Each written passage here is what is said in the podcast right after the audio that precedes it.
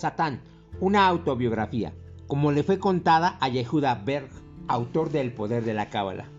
Capítulo 16. Prueba número 7. ¿Puedes mantener la paz mientras yo te respiro en la nuca? Me gusta, volver me gusta revolver la sopa. Así es como trabajo. Cuando soy el chef, puedes apostar a que la cocina se pondrá caliente. Si dejas que sea yo quien tome las decisiones, sabes que inyectaré mi receta especial de celos, juicio y envidia. Pero no me detendré ahí. Soy aún más efectivo cuando puedo hacer que te sabotees y te juzgues a ti mismo de la misma forma. Por lo tanto, la prueba para ti consiste en detenerme antes de que empiece a crear problemas. Si piensas que estás a la altura del desafío, no cabe duda de que necesitarás algunas herramientas. ¿Has oído hablar alguna vez del suero de la verdad? Cuando una persona lo ingiere, se vuelve incapaz de no decir la verdad. Tu primera herramienta es buscar este suero.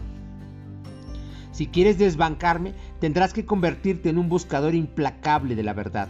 Rab Ashlag, uno de mis adversarios más difíciles, era un hombre de estas características.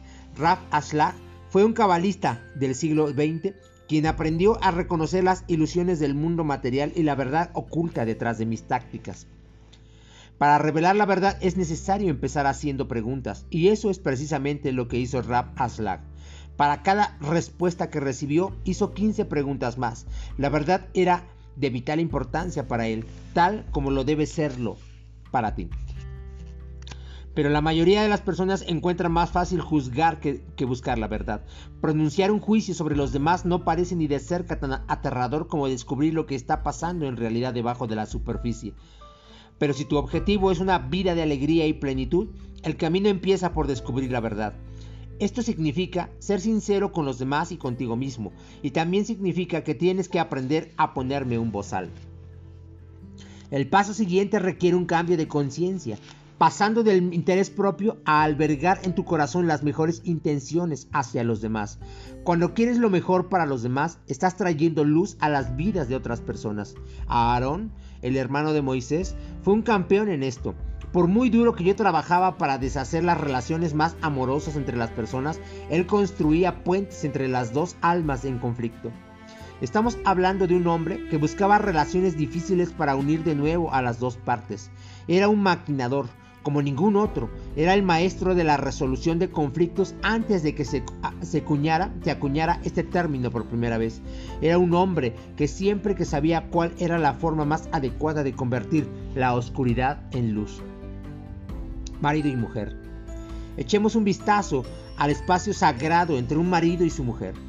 Debido a que esta relación es vital para el flujo de luz en el universo, su paz nunca debe ser perturbada por nadie. Puedo tentarte de muchas formas, pero cuando me dejas que rompa la paz de tu matrimonio, estás abriendo las compuertas para que la oscuridad entre en tu vida y en la de los demás. Dios es un especialista en mantener la paz. Toma como ejemplo esa ocasión en la historia de la Biblia en la cual los ángeles dan la buena nueva a Sara, a Sara que va a dar a luz a un bebé. Ella se rió a carcajadas, explicando que su marido Abraham era demasiado mayor para darle un hijo, siempre tan diplomático. Dios no reveló este pequeño detalle a Abraham cuando habló con él más tarde. Dios simplemente dijo que Sara había dejado claro que ella no podía tener hijos. El creador entendió que el comentario de Sara podía herir los sentimientos de Abraham y causar tensión entre marido y mujer, por lo que decidió simplemente omitirlo. Ir a la guerra por la paz. El paso final de tu misión de paz puede sonar como una pura paradoja, pero tal como hemos visto, tal es la naturaleza del universo. Necesitas estar dispuesto a ir a la guerra para alcanzar la paz. Sin embargo, por mucho que disfrute viendo el combate cuerpo a cuerpo, no me refiero a una guerra física entre soldados, me refiero a la guerra interna. Debes estar dispuesto a luchar a muerte contra mí y contra cada una de las emociones negativas que provoco en ti. Piensa en un hombre que sabe que su matrimonio está en peligro. Debe estar dispuesto a luchar por su matrimonio, a llevar tanta luz como pueda a su matrimonio para poder salvarlo. Esto es lo que quiero decir cuando digo estar dispuesto a ir a la guerra por la paz.